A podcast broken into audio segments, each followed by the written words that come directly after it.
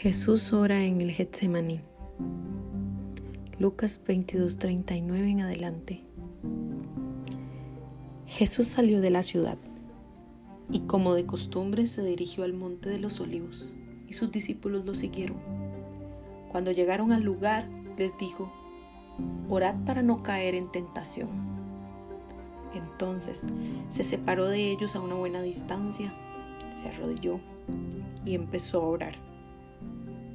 Padre, si quieres, no me hagas beber este trago amargo, pero no se cumpla mi voluntad, sino la tuya.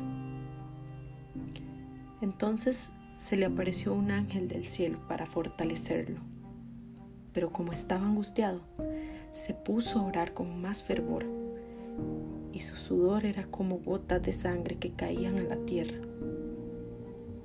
Cuando terminó de orar, y volvió a sus discípulos. Los encontró dormidos. Estaban agotados por la tristeza.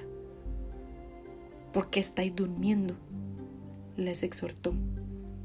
Levantaos y orad para no caer en tentación.